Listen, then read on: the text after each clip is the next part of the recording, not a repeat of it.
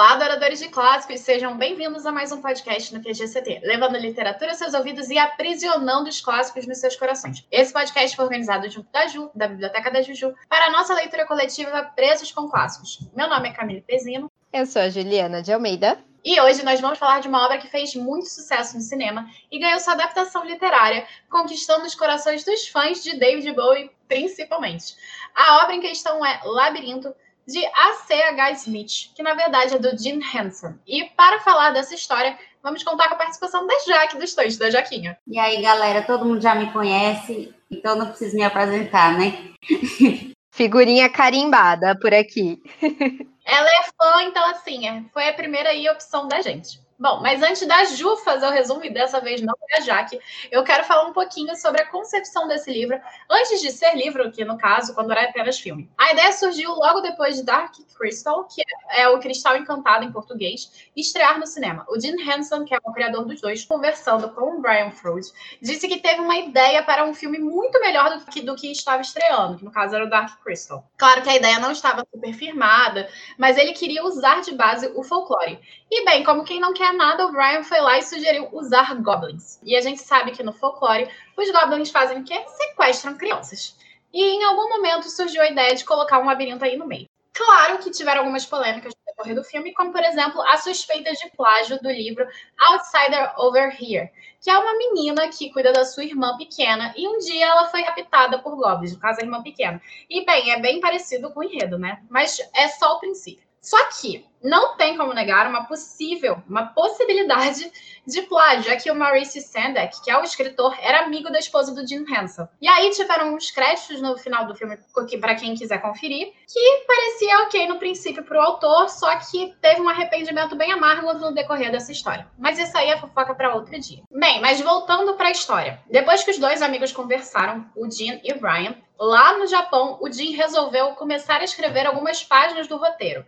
Só que a ideia acabou sendo bem diferente. Na original, haveria uma personagem feminina super divertida e um rei, e eles dois enfrentariam um labirinto. Um labirinto bem mais macabro do que aconteceu no filme do labirinto. Só que acabou ficando mais parecido com Outsider Over Here depois de um tempo, né? Então, assim, será que as suspeitas são tão infundadas assim?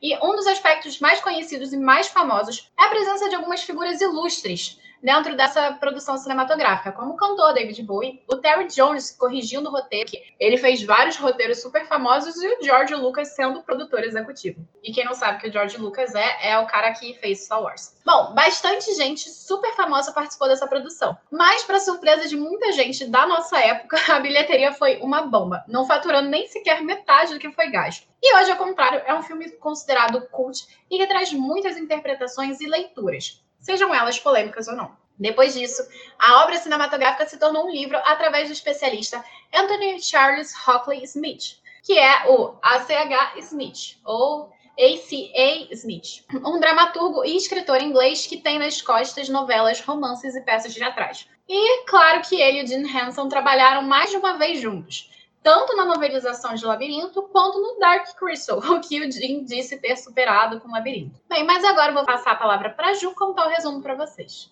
Então, gente, como a Camille já falou, Labirinto foi um livro que veio a partir do filme, e não o contrário, como a gente está acostumado, que é um filme de 1986. E nesse livro a gente vai conhecer a Sara, que é uma adolescente dos anos 80, cujos pais são divorciados.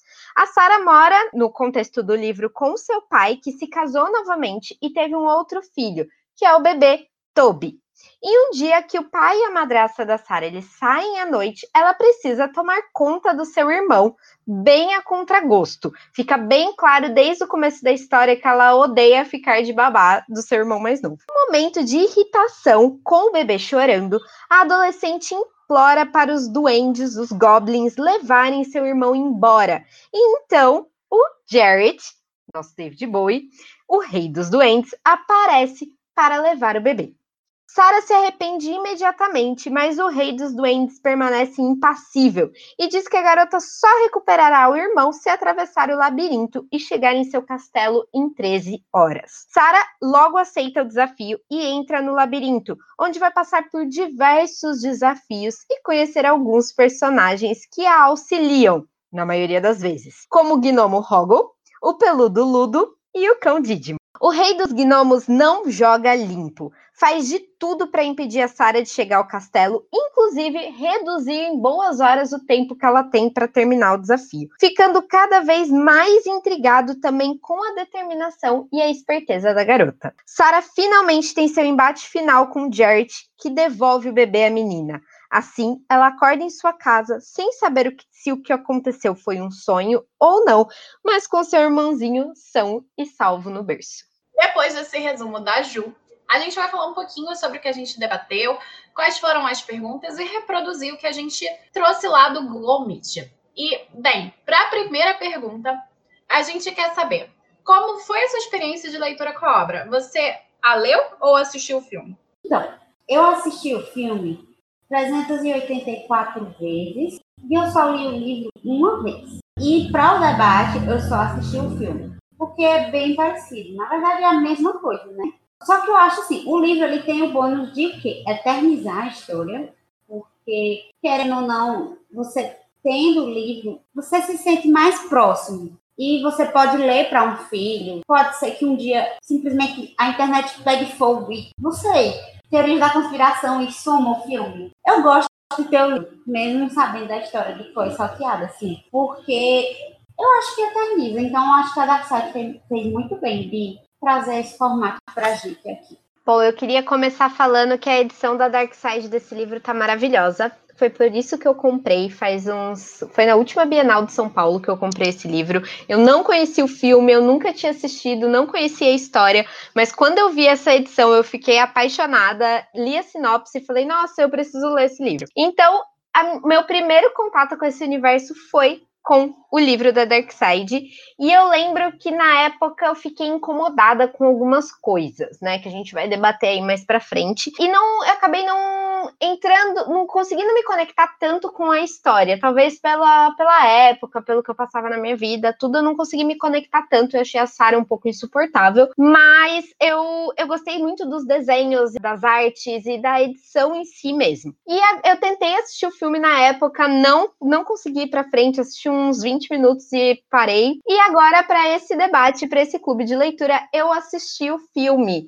E eu gostei muito do filme. Eu gostei mais do filme do que do livro. O Jared, para mim, no filme teve uma, uma outra pegada, uma outra vibe, assim. E a Sarah também, ela estava um pouco menos insuportável no filme do que no livro. E eu acho que realmente é uma história que antes eu não indicaria muito, mas hoje eu já vejo de uma outra forma. É um filme que com certeza eu assistiria com os meus sobrinhos quando eles crescerem. Eu achei muito legal a fala da Ju, justamente porque ela falou sobre como mudou a percepção dela assistir, reassistir e reler e ler. Então, assim, isso é muito legal. É por isso que eu amo reacompanhar histórias, porque a gente sempre acaba mudando um pouco a nossa percepção. Em relação à minha experiência pessoal, eu vi o filme primeiro, porque é um filme da década de 80, então acaba que era uma experiência que eu já tinha tido, bem como é, era normal passar na TV aberta. Então, sessão da tarde estamos aí, a gente claramente assistiu. E eu gostava bastante do filme. E então a Darkseid lançou o livro. Eu acho que eu comprei na mesma época que eles lançaram. É, eu peguei uma promoção muito boa, com mais dos outros três livros, que era aquela promoção de 3 por 4, é, 4 por 3. Eu amei o livro, inclusive chipei mega errado. Eu chipo super o, o Jared com a Sarah. Eu sei que eu tô super errada. Porém, na minha cabeça faz muito sentido. No debate, uh, eu fiquei repetindo e retomando isso várias vezes. Justamente porque eu entendo a complicação se a gente imagina David Bowie. E com o filme, eu não chipo. Eu vejo a possibilidade ali meio estranha e inclusive não gosto tanto, mas no livro, gente, eu tipo muito. A gente vai conversar sobre isso no decorrer do debate, então assim, é uma experiência que eu gosto muito. Eu adoro o livro. Eu gosto muito do filme, eu acho que eu gosto mais do livro do que do filme, para ser bem honesta, se eu for bem honesta comigo. É, eu acho ele muito interessante, ele tem muitas camadas, muitas interpretações, então é uma experiência incrível e eu acho que foi incrível para todo mundo que participou do debate. E isso é muito bom. Primeiro, eu não julgo, porque eu também eu...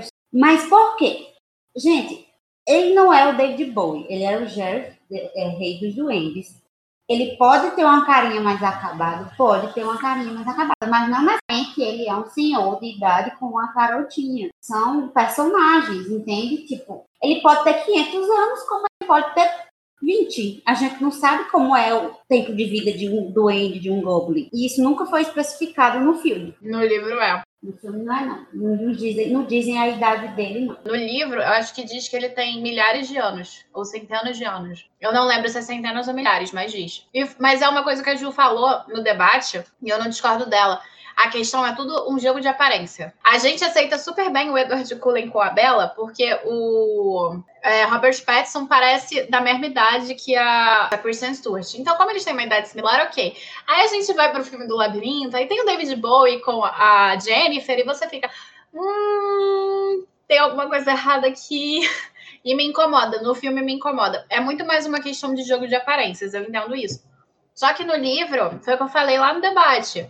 Eu não imagino David Bowie, não. Eu imaginaria um garoto aí mais jovem, etc e tal. Aquele, aquele ator que fazia o Rei Arthur, do Merlin. Sabe qual é? Uhum. Sei, então, era ele. Já, Jesus. Pra mim é ai, ele, entendeu? É isso. É isso, pra mim é ele. E outra coisa, o filme tem uma coisa chamada Dance Max Dance que é a melhor música de todos os tempos, de todos os musicais que existem na Terra. E é fantástica aquela cena, é minha favorita. E amo. E não tem como o livro ter isso, né? É, é isso é. Mas eu ainda prefiro o livro, dá várias abordagens e várias possibilidades, que eu acho que o filme às vezes estagna. Tanto é que o Smith ele é profissional em fazer novelização de obras, né? Ele era, acho que ele já morreu. Sim, eu acho que ele conseguiu fazer esse trabalho muito bem. E claro, tanto o filme quanto o livro, cada um tem as suas percepções diferentes. E inclusive eu já vou entrar na segunda pergunta, que é sobre isso. Se leu, viu os dois, você consegue comparar a sua experiência? O fato de o livro ser uma adaptação do filme, diferente do livro que vira filme, auxiliou ou prejudicou para que você compreendesse a obra? Então, faz muito tempo que eu li o livro, mas eu me lembro que quando eu li, eu não senti tanta diferença, não. Mas faz muito tempo. Porque quando eu li, eu também comprei assim que saiu. Eu fiz, meu Deus do céu, livro de labirinto, meu Deus do céu. Aí comprei. E li na mesma época. Porque na época eu não era acumuladora louca, que nem eu sou agora. Livro no livro.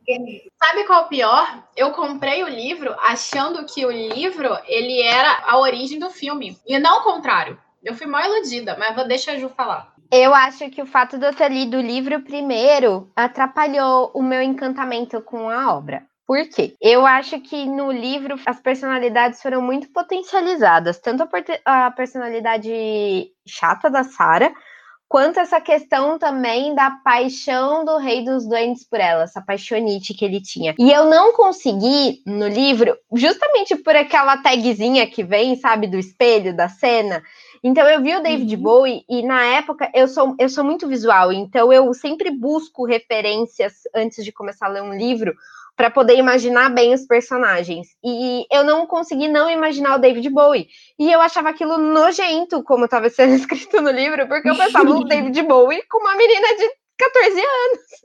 Então, isso foi uma coisa que me incomodou demais na época. E que eu achei que no filme Apesar de sim ter dado a entender isso, foi bem mais sutil do que como foi apresentado no livro. E então eu acho que se eu tivesse assistido o filme primeiro, ou se eu tivesse imaginado o livro como, como a Kami com outro personagem no lugar do David Bowie, a experiência não teria sido tão ruim. Mas eu acho que se eu tivesse assistido o filme primeiro, eu teria me encantado muito mais com a história do que lendo o livro primeiro. Mas você viu diferença entre os dois, assim, além da questão da potencialização das personalidades? Acho que não. Na história, no geral, não. Mas eu, eu também tive um espaço bem longo de quando eu li o livro e quando eu assisti o filme. Então, talvez alguns detalhes eu não, não tava em mente. Mas eu acho que na história não, mas essa questão da potencialização da personalidade dos personagens no livro, eu achei que foi, foi bem pior. Eles eram retratados de uma forma pior do que no filme, assim.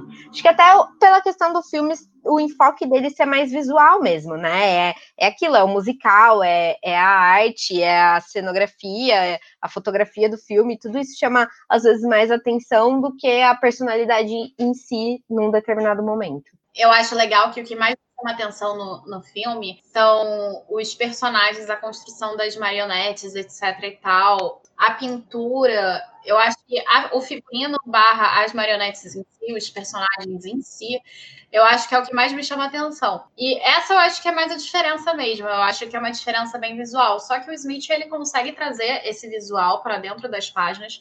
E o que eu gosto da minha experiência com o livro, e eu, eu entendo pelo menos assim, que por mais que eu tenha tido a influência do filme primeiro, eu não sou do tipo de pessoa que me deixa influenciar pelo filme em questão de aparências. Eu gosto de imaginar tudo do zero toda vez que eu pego alguma coisa. Então, cara, eu imaginei tudo tão diferente. Eu concordo com a Jaque que a, trilha sonora é maravilhosa, como musical é incrível. Mas eu ainda problematizo muito a questão de botarem o David Bowie junto com a, com a Sarah, que no caso é a Jennifer. Aquilo me soa muito esquisito. E aí no, no livro eu posso imaginar o que eu quiser. Então a minha experiência acaba sendo um pouco diferente nesse quesito, porque primeiro em um lugar eu chipo muito, no outro eu chipo mais ou menos. Eu chipo um lugar eu chipo de boa e o outro porque eu sou hipócrita, e o outro lugar eu chipo naquela de tipo, eu não deveria estar chipando, mas estou aqui toda errada chipando, mas ainda assim com aquela mão assim na consciência do tipo, o que, que eu tô fazendo? É incontrolável esse tipo de coisa, né? Então, assim, acaba tendo uma diferença de experiência nesse quesito, que um lado eu ponho a mão na consciência e no outro não. Eu acho que não atrapalha o fato de o livro ser a adaptação do filme, por mais que tenha sido iludida, não pela Dark Side, mas por mim mesma achando que era o contrário, porque era o comum. Eu gostei muito disso, inclusive eu queria até experienciar outros livros da Dark Side relacionados a isso, como por exemplo Donnie Darko. Eu ainda não tive a oportunidade, mas eu quero saber, por exemplo, como é Donnie Darko romanceado diferente do filme que tem o lindo do, do Jake Galahad, inclusive. Esse aí eu acho que eu não mudo como protagonista, mas tudo bem. Mas é basicamente isso. Eu, eu tava rindo aqui, porque eu ia falar, o, o que mais me chamou a atenção foram as sobrancelhas do David Bowie no filme. Gente, eu quero dizer que essa questão de ser hipócrita, não, é, minha gente, quando eu tinha seis anos, eu dizia a todo mundo, seis anos, seis, que eu ia roubar o Goku da Titi. E eu assisti esse filme, não lembro de ter o senhorzinho com a menininha nova, não. Então, de criança, isso não me abalou. É normal, tá? Porque, assim, a, é, toda essa construção, essa coisa da que a gente pensa que é certo e que é errado, é uma construção social que a gente faz, sabe? É uma coisa que a gente vai passando, botando a mão na cabeça, na consciência, falando, cara, isso é tão certo ou isso é tão errado, e isso vai acontecendo com o tempo. A gente não para pra pensar dessas coisas quando é criança, só, Exato. ah, que bonitinho, eles se gostam. Exato. E outra coisa, trauma muito pior é quando você vê, a, você cresce vendo a Sarah como a Sarah, e depois você vai assistir Requiem para um sonho. Aí você fica olhando a Sarah naquela condição. Aquilo me deixou traumatizada. Aquilo é muito pior do que o grilo falante no Pinóquio. Aquilo é um. Meu Deus não sei lidar com aquele filme. Pra, eu, eu, juro a você, que eu desliguei aquele filme passando mal. Eu tava passando mal com dor de estômago, eu tava vomitar. Porque o filme é ruim, não, é porque destruiu minha infância. É, mas aliás, eu esqueci de falar uma coisa hum. é, sobre a questão da mudança. Eu acho muito legal como isso também foi uma das coisas que eu acho que influenciaram na minha percepção da diferença do filme para o livro é a questão da linguagem. O Smith, ele sabe encaixar do, o tempo do filme no formato de livro. E eu acho isso muito legal, porque, por exemplo, quando um livro é adaptado para um filme, a gente encontra vários problemas, porque se você adapta fielmente, por exemplo, como acontece em Desventuras e Série, o negócio fica chato, fica lento, fica maçante. E a gente tem que saber a diferença do tempo do livro e do tempo do filme. E eu acho legal e muito bom como o filme tem o tempo dele e ok, e o livro tem outro tempo diferente também. A forma como a linguagem vai sendo produzida, ela é cinematográfica também, se você parar para prestar atenção, mas o tempo da narrativa, ele é um tempo de livro, não um tempo de filme. E eu acho isso incrível como o Smith ele consegue adaptar isso bem também. A capa que tem no livro da Darkseid é a mesma capa que aparece no filme. Eu achei isso sensacional. É verdade, tá Verdade, não tinha reparado. A gente volta porque a gente está falando. Como é que você identifica o labirinto? Você vê como literal ou metafórico?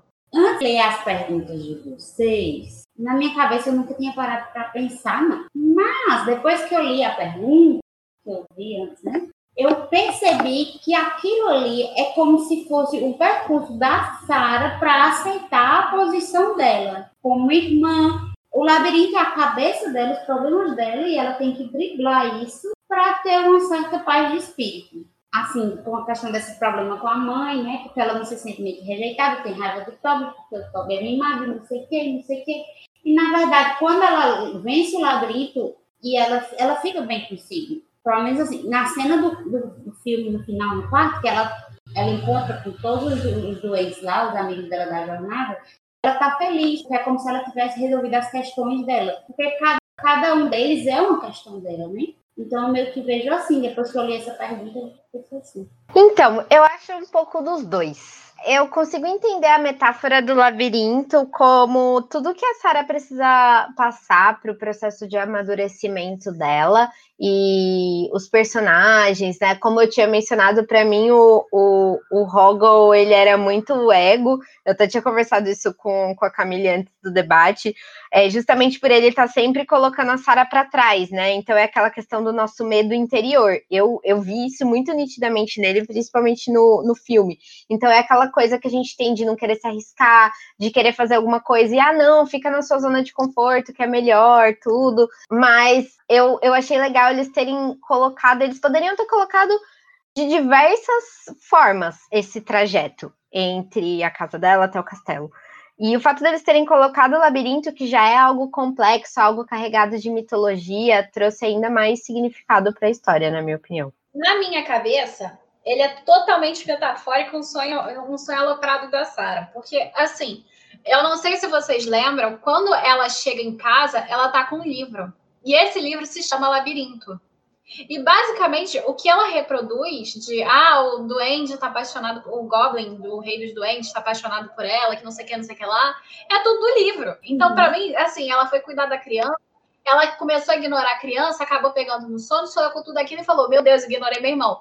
Na minha cabeça, assim, é a minha leitura do, do filme. Agora, ele, para mim, pode ser o que a Ju falou, tanto literal quanto metafórico mas eu acho que a metáfora ela é muito forte, porque a ideia de labirinto é uma ideia que está na psicanálise também, dessa questão do consciente. O, o labirinto ele significa a psique humana, inclusive, através do dicionário de símbolos do Chavelier. Para mim é muito metafórico por conta disso, porque o, o labirinto justamente que a Ju falou, que está recorrente na mitologia, entre outros lugares, ele vai simbolizar tanto a confusão do inconsciente, porque é essa nunca chegada numa resposta transposta por quem estiver preparado para a vida. É outra definição de Chavelier, que o labirinto vai ser isso, de simbolizar uma confusão inconsciente, a qual somente pode ser transposta por quem estiver preparado para a vida. No caso, quando a gente pensa no, no mito do labirinto do Minotauro, Teseu ele só consegue ultrapassar porque Ariadne dá um fio para ele, de ouro que ele amarra para conseguir voltar.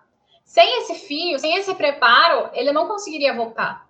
Então, assim, é basicamente isso. É ela enfrentando a própria psique tentando estar preparada. E outra coisa que também Chavelier fala é que é um mecanismo de defesa. É esse percurso que faz, mas que é fechado em si mesmo por esse mecanismo. E também tem uma simbologia do labirinto, através de Chavelier também, que é desse dicionário de símbolos, que fala sobre a ressurreição espiritual, ou seja, você ultrapassar esse labirinto você ressurge espiritualmente. E é o que de fato que a, a, acontece com a Sara mesmo, porque ela vai lá e ressurge. Ela se torna uma outra pessoa. Então isso é muito legal. E eu acho que é muito simbólico a ideia do labirinto em si. Por isso que é metafórico seria a minha escolha chave. Só que literal também é muito legal. E aí volto pro chip. Ah, meu Deus, não controlo. Bom, então vamos para a quarta pergunta. Como é que vocês veem a representação da jornada da heroína apresentada pela Sara? E aqui eu quero entrar num parêntese que é a diferença de jornada do herói para a jornada da heroína. E vocês veem o tratamento do feminino de maneira positiva, ou seja, empoderada no decorrer do livro barra filme, ou negativa, que tem um cunho preconceituoso? Eu não sei como é a jornada da heroína, só conheço a jornada do herói. Você pode me explicar? Qual é a diferença do homem e qual é a diferença da mulher? O homem, quando você está pensando numa jornada do herói, é uma jornada para aventura para fora de casa. Ou seja, é uma jornada que ele vai enfrentar dragões, ele vai fazer conquistas, etc e tal. Mas e a mulher que ficava na esfera do feminino, ou seja, a bela recatada do lar? Você não vai ter essa proporção da jornada do herói, que é aquela jornada para o mundo externo você vai ter a proporção da jornada para o mundo interno do lar. Ou seja, dela se aceitar como aquela que tem que cuidar do irmão, aquela que tem que ser uma boa filha, aquela que vai ser mulher, então vai ser madura. Então, por exemplo, quando você tem aquela dança do Jared com ela, que tá ali fazendo a representação de ela deixando de ser menina e se tornando mulher. É muito sobre a maturidade sexual, é muito sobre a relação dela como o crescimento dela como mulher na esfera do feminino. Então, a diferença da jornada do herói para a jornada da heroína está relacionada ao fato de que, enquanto os homens estão buscando aventuras para crescer e se tornarem bravos, incríveis e renomados, a garota ela está se tornando mulher e está indo para toda essa esfera do feminino. Tami, você consegue dar alguns exemplos de alguns outros livros que a gente consegue enxergar bem essa questão da jornada da heroína? Tem que pensar mesmo, tá? Porque hoje a gente não tem mais isso não é mais a jornada da heroína, é a jornada do herói, por exemplo. Mulherzinhas, Anne the Green Gables, deixa eu ver. Anne the Green Gables é um excelente exemplo. Mulherzinhas também é um excelente exemplo, porque são meninas que estão ali no mundo da fantasia e vão se tornando cada vez mais voltadas para esse mundo doméstico, mundo religioso, por exemplo, como acontece com a Anne. A Anne é uma menina órfã que ela tá sempre imaginando, sempre querendo aventuras, mas cada vez mais, quando ela é falante e tudo mais, cada vez mais ela vai sendo podada para se encaixar nesse meio social. Claro que ela é extremamente para frente, ela é extremamente feminina, ela é, busca conhecimento, ela vai para a universidade, ok. Mas mesmo assim, ela tá sempre sendo podada para pensar no marido, para pensar no namorado. Eu tava até conversando esses dias com a Rosita e com o Júnior sobre a literatura de fantasia feminina, escrita por mulheres. E você vai ver, por exemplo, uma diferença gritante para autores como Patrick Rothfuss, George Martin, Tolkien, para, sei lá, é, Bardugo, é, qualquer autora feminina, Sarah J. Maas, em que um lado você tem romances exacerbados, ou seja, a narrativa, ao invés de ser o mundo da fantasia, a maior parte das vezes é sobre o romance e o, o, o mundo da fantasia de plano de fundo, enquanto nos por homens, a fantasia é o principal e plano de fundo é o romance. E você tem essa inversão porque na nossa vida cotidiana e na nossa realidade, a gente sempre está condicionada ao matrimônio, a gente está condicionada àquela relação romântica. E o que é que é dessa esfera você vai adquirir? Ou seja, uma casa e os filhos. A responsabilidade doméstica e os filhos. Então, assim, você tem essa diferença. Eu acho que eu respondi essa pergunta, Ju. Eu não tenho certeza Sim. se respondi. Queria fazer uma observação. Eu acho que dois livros que eu li, eu não li os outros da série, tá? Eu só li os, os prime o primeiro de cada uma. Mas dois livros que quebram um pouco isso é muito Filhos de Sangue e Osso e também aquele Três Coroas Negras. Eu acho que queria, é, quebra bem essa questão do romance como exacerbado como o principal motivo de vida da mocinha, né? Numa fantasia. Não sei, eu não li os outros da série para saber. Mas a gente tem essa mudança de padrão hoje, porque isso é discutido hoje. Mas demora muito para a gente ter essa mudança de padrão, e muitos dos livros hoje mantêm essa, esse padrão. Então, quando a gente tem um personagem masculino como protagonista, ele pode ter um romance, mas fica muito escalado de lado. E quando é uma personagem feminina, fica muito na cara, sabe? A importância. Claro que você tem versões assim, é, é, desse gênero. Por exemplo, o Neil Schusterman, quando ele vai fazer O Ceifador, que é também uma trilogia da seguinte contemporânea, você vê que a Citra, que é a personagem protagonista dele, tá sempre muito voltada para as maquinações do mundo. E o Ron tá fazendo absolutamente tudo pela Citra. Então, assim, a gente às vezes tem essa inversão, mas elas são muito mais difíceis, muito mais raras. Como tem escritoras femininas badass, incríveis, tipo a Erin Morningstar, que faz histórias que sempre são voltadas para o universo que ela cria. Claro que você tem exceções, mas são exceções e não regra. Eu não sabia mesmo que era. Eu nunca tinha ouvido falar do Jornada da então foi bom, porque eu aprendi. Eu acho que muita gente vai aprender comigo no podcast. Então, é, agora que falou, eu consigo claramente que a jornada da heroína da Sarah foi realmente para ela aceitar o papel dela de irmã mais velha que tem que cuidar dos meninos. Mas eu não acho que seja machista. Eu acho que a Sara ela foi bastante empoderada. Ela venceu o rei dos duelos. Ela enfrentou um labirinto. Ela fez amizades. Ela salvou pessoas.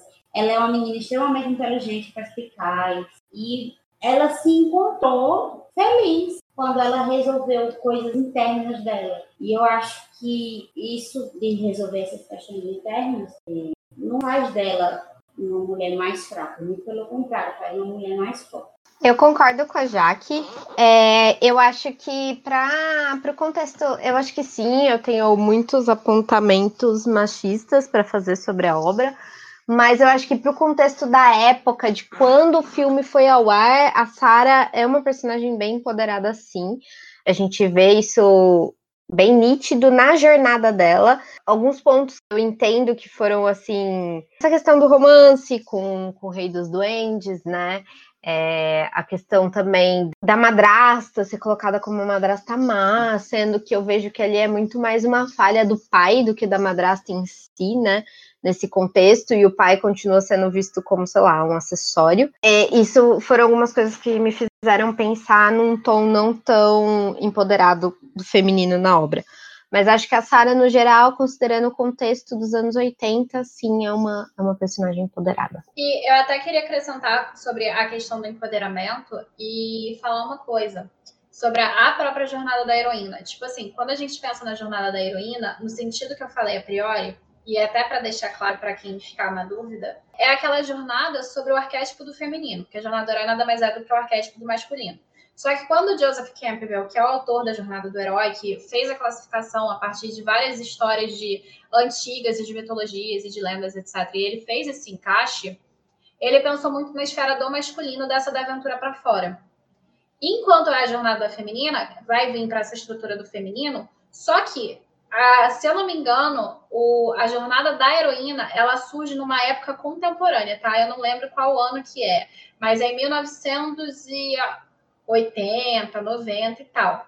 E quando foi elaborada essa jornada da heroína, do feminino, estava pensando na mulher contemporânea, tá, gente? Só para deixar claro, existe esse modelo em que está voltado para o que é do, da esfera do feminino, mas também eu tenho que levar em consideração, e isso é importante para pensar na Sara também, que essa esfera do feminino pode ir além da esfera do feminino. Ou seja, por exemplo, a Mulher Maravilha, a Mulan, que é a Rua Mulan do, do, do, conto original. Existem personagens femininas que elas vão sair da esfera da potência do feminino. Por exemplo, enquanto a Enya, e a Enya é um excelente exemplo, ela está sendo domesticada, ao mesmo tempo, ela é uma domesticada que vai para a universidade essa ida da universidade, ela se tornar diretora de um colégio, ela ter esse certo reconhecimento além da esfera, também faz parte da jornada da heroína. Só que você vai ter uma incorporação tanto do universo feminino, dessas relações de construção, casa, filhos, marido, etc., com esse sucesso externo.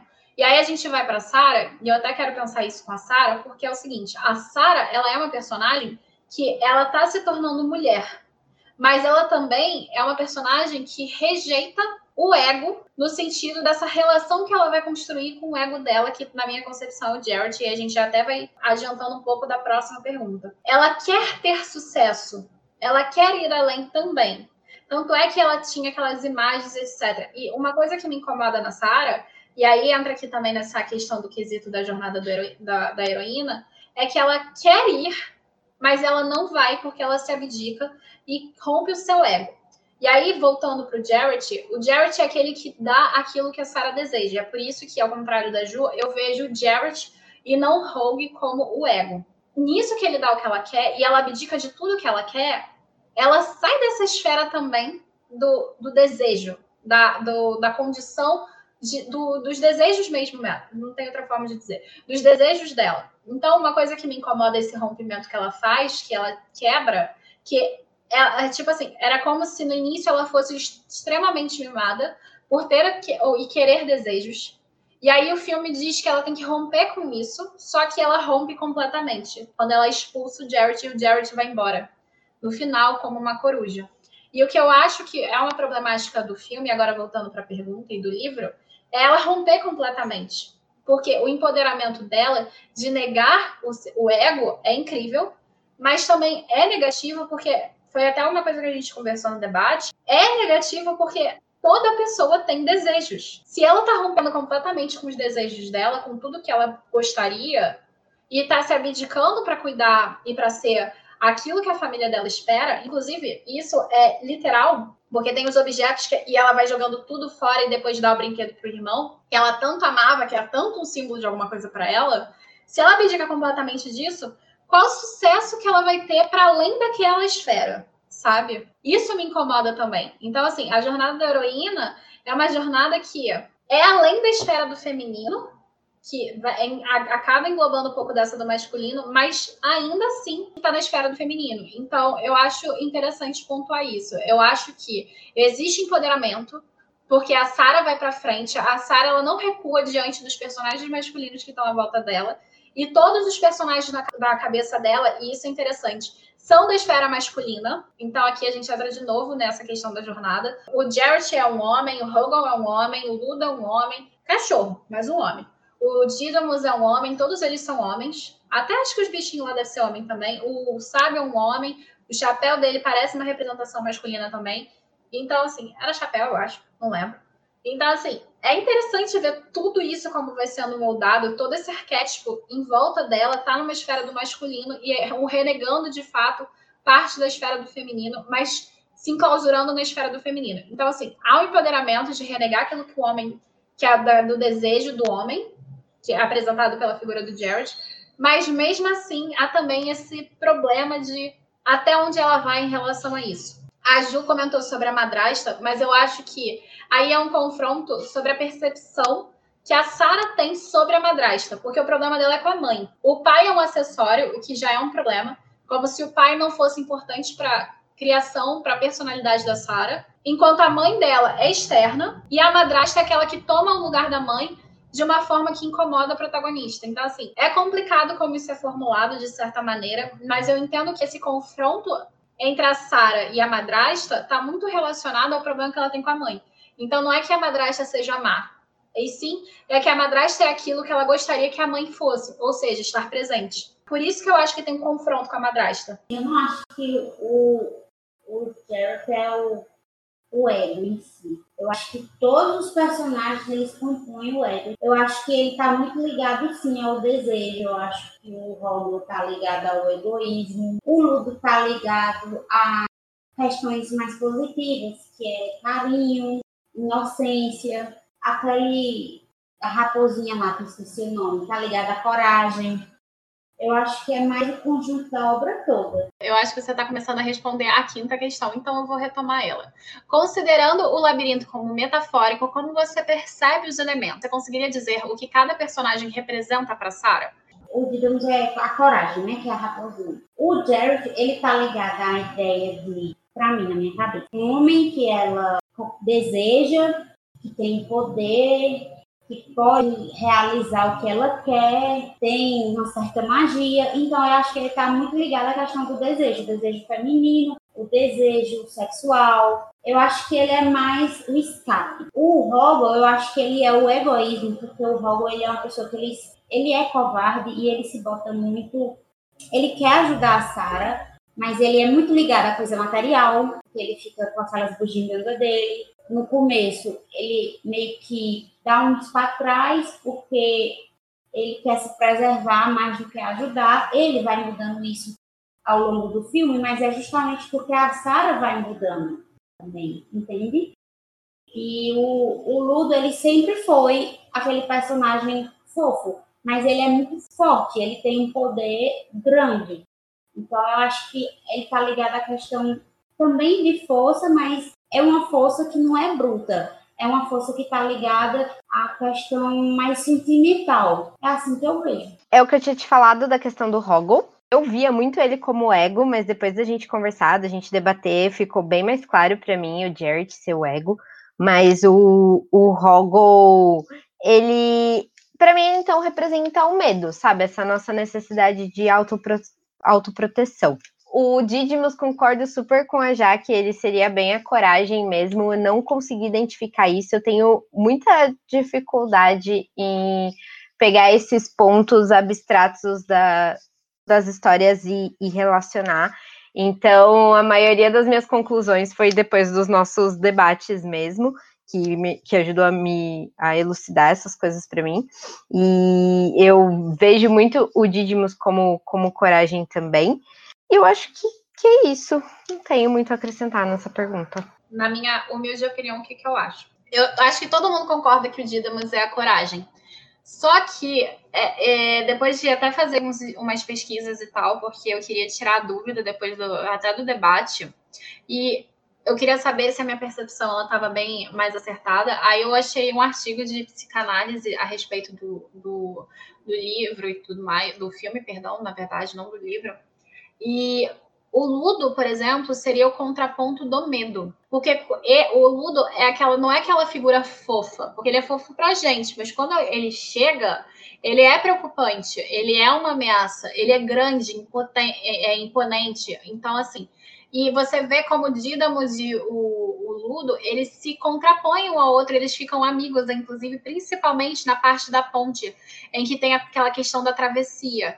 E o legal é que a ponte, e eu estou começando de trás para frente, tá, gente? A ponte, ela vai fazer essa travessia, essa conexão da Sara com ela mesma. E ela só consegue fazer isso quando o medo e a coragem dela se unem. E isso eu acho interessante. Então, para mim, o Ludo está muito relacionado ao medo e o Dídamos à coragem. E para mim, o roubo é a consciência. Sabe quando a gente diz que a gente vive se sabotando? A gente inconscientemente se sabota? Porque a nossa consciência está dizendo pra gente que a gente ah, mas é, você não pode pensar assim, você não pode ser assim. Nossa, você é muito chato. Nossa, você não sei. Você fica sempre se colocando para baixo conscientemente, porque você nunca acha que tá bonito o suficiente, você acha que nunca é legal o suficiente, você acha que não tem amigos, etc e tal. E o Rogo, ele representa essa parte da personalidade da Sara para mim, particularmente. Então, para mim, ele tá muito nessa questão da consciência de autossabotagem.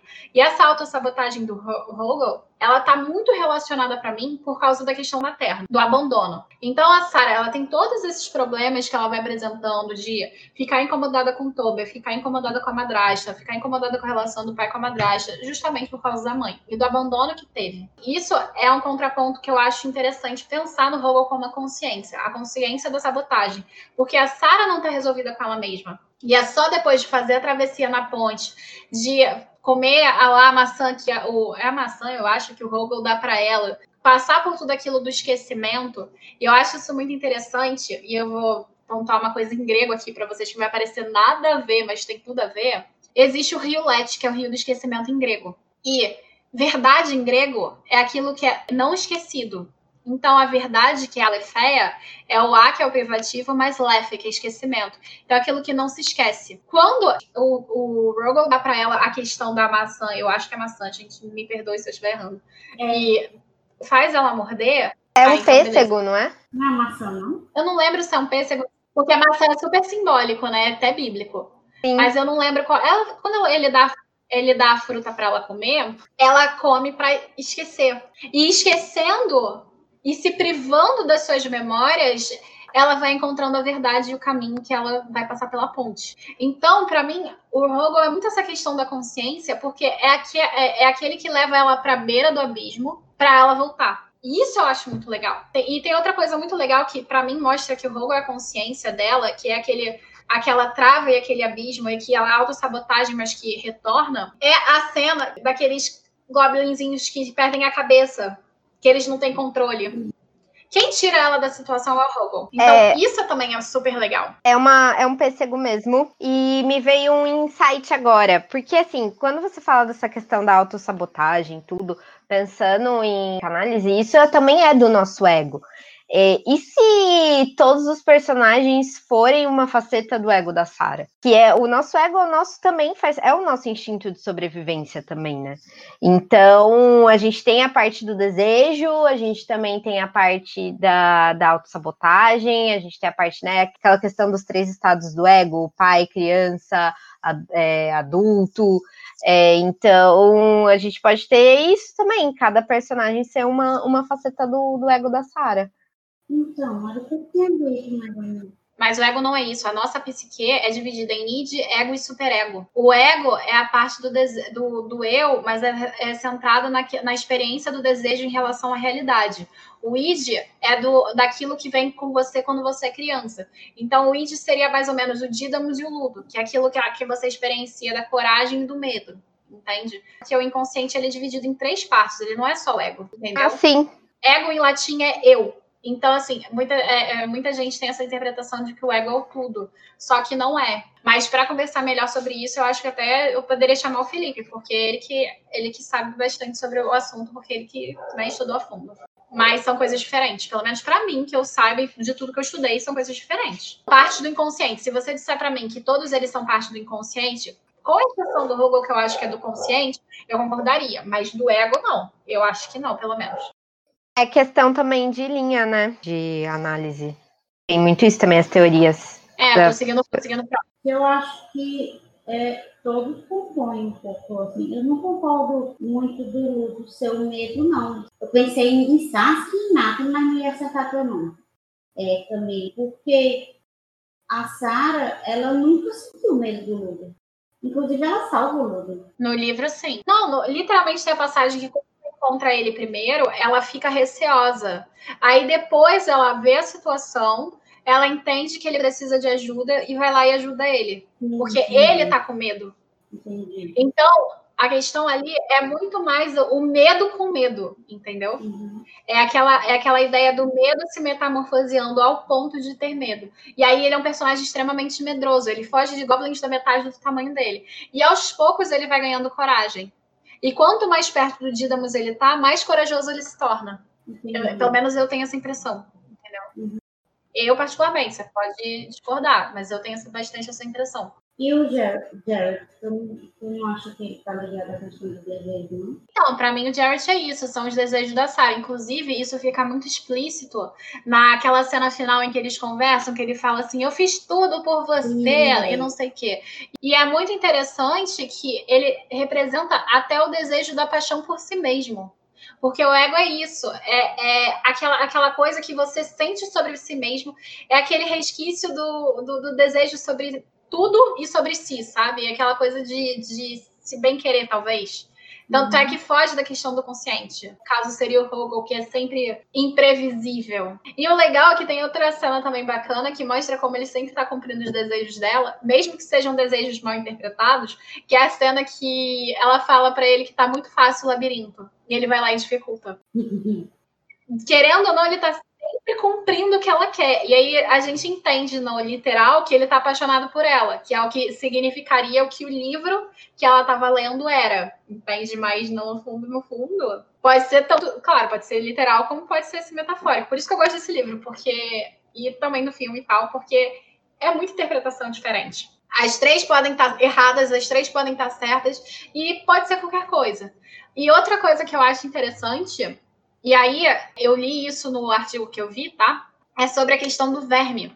Aquela cena que ela tá literalmente indo direto pro caminho do labirinto. Dá um ódio, né, velho? Meu Deus, o que Toda vez que eu assisto esse filme, eu fico com ódio dessa cena. Mas olha só, de boa intenção, o inferno tá cheio, né? Sim, mas dá um ódio, eu fico muito ódio. Uma coisa muito legal nesse artigo que era o seguinte: que ele dizia que a, ela estava fugindo do próprio instinto. Tanto é que a linha do labirinto não é para ser uma coisa racional, porque ela tenta ser racional em todos os momentos, né? E a gente vai percebendo que a racionalidade não funciona. E até é para a última pergunta e para a próxima que eu vou deixar esse assunto morrer por enquanto.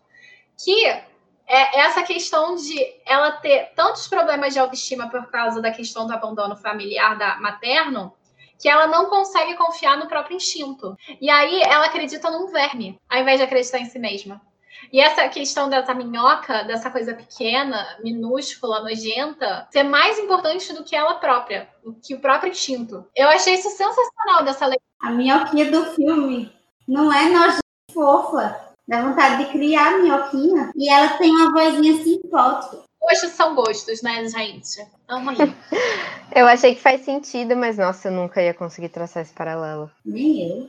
Não, eu também não tracei, não certo, isso aí foi no artigo que eu vi, porque eu realmente, depois da conversa que a gente teve no debate, eu fiquei me perguntando algumas coisas e fiquei assim, ah, não, pode ser tal coisa, pode não ser, pode ser outra. E no artigo até concordava comigo em algumas coisas, é, com Dídamos, o Ludo, o Robo. Uh, teve a metáfora, falou da metáfora do Goblin sem cabeça também. E teve uma outra coisa lá que eu, que eu não lembro, eu também não concordei, também não trouxe, eu esqueci. também foi super incorreto da minha parte que eu deveria ter trazido, mas assim, E fala do, da questão, concorda com o Jared sendo ego também, e fala desse negócio do verme que eu achei sensacional. E também comenta uma coisa que a gente comentou, que foi a questão da racionalização e da emoção, que é melhor deixar mais para frente. E outra coisa que eu também achei legal, e que agora é minha, tá? Não é do artigo, é a questão da, do consumo da Sarah. A questão dela transpassar os sentimentos, as emoções, as relações que ela constrói pelos objetos do quarto dela. Tanto é que ela nunca queria que ninguém tocasse nos objetos. Porque ali estão guardadas as emoções e os momentos dela de prazer. Então ela fez uma transposição do que é imaterial, do que é emocional, para o material. E aí a gente entra nessa coisa da sociedade de consumo, que acaba ficando um pouco explícito na cena do, dos objetos do lixão. E que ela percebe que todas aquelas coisas eram mero lixo, não eram as relações reais e humanas que ela tinha que construir. Então, isso é outra coisa que eu acho super interessante. E é uma coisa que eu acho que as próprias coisas da Sara são uma representação simbólica daquilo que ela também é, que é uma acumuladora de, de objetos e não de relações. Tanto é que ela vai fugindo de todas as relações, com exceção das relações que ela cria na própria cabeça, claro, mas ela foge do irmão, foge do pai, que também não consegue criar relação, da madrasta. Isso tudo é bem interessante. Então, agora voltando para aquela outra questão que a gente ia deixar de lado, e a última pergunta. E essa pergunta tem um tom super filosófico, por isso eu vou deixar as palavras do sábio em si. O caminho adiante, às vezes, é o caminho para trás. O que, que você acha que ele quis dizer com isso? E muitas vezes a gente tem que parar para pensar o que a gente vai fazer, voltar e ficar em. Não, tipo, não se afobar muito nas coisas, sabe? Ficar recluso às vezes é bom para pensar e retroceder e refazer os passos. Quando a Sara volta para o começo do labirinto, ela avança até mais rápido. Essa, essa pergunta é bem capciosa, como sempre. A Camille sempre solta umas perguntas assim. Eu acho que isso quis dizer que às vezes a gente precisa olhar para o nosso passado para a gente entender qual o caminho que a gente tem que seguir. Então a gente tem que olhar não necessariamente para trás, mas às vezes para dentro, para que é toda essa questão da evolução da, da Sara. E também eu acho que alguém no debate, não lembro se foi você, Cami, se foi você, me desculpe por adiantar isso, que falou também da questão da volta para casa, né? Que no caso o, o caminho da Sara para frente é o caminho de volta para casa. Então, sorry, vou parar por aqui que você continua então a sua linha de raciocínio. Não, pode falar mais, eu já falei muito. Vai na fé. É, não, era isso. Era isso que eu queria trazer, mas eu acho que é muito essa questão de olhar para dentro para evoluir. A gente não consegue evoluir se a gente não, não olhar para dentro de nós, se a gente não olhar para as nossas raízes, se a gente não, não enxergar o caminho que a gente já percorreu. Mas é bem isso mesmo. É, eu gostei da leitura da Jaque, porque eu não pensei nessa leitura mais literal. Porque, como eu estou vendo sempre agora pelo ponto de vista metafórico, e isso está virando um vício, eu não pensei por esse lado mais literal. Mas, para mim, foi isso que a Ju falou: é esse voltar para casa, ou seja, voltar para as origens, voltar para essas relações que ela construiu no passado que estão trazendo problemas para ela hoje. Por isso que eu acho muito interessante essa fala do sábio, porque o caminho adiante, às vezes, é o caminho para trás. Ou seja, você só vai conseguir evoluir como pessoa se você olhar para o seu passado. Tanto é que a Sarah só evolui quando ela olha para os objetos que fizeram parte do passado dela. E é, eu acho essa cena do, do, lixo das coisas dela super icônica. E é, por, é, é, nessa cena que eu falo: esse filme todo é metafórico. Porque é que nem a gente ir num terapeuta. Tipo assim, a gente só sabe dos nossos problemas de ansiedade, problema disso, problema daquilo, problema de confiança, problema de não sei o quê. Quando a gente vai para terapia e viram pra gente e perguntam: como é que era a relação com a sua mãe e com o seu pai? É. E aí a gente vai lá no passado para resolver todas essas questões. E resolvendo essas questões do passado é que a gente vai passo a passo indo para frente.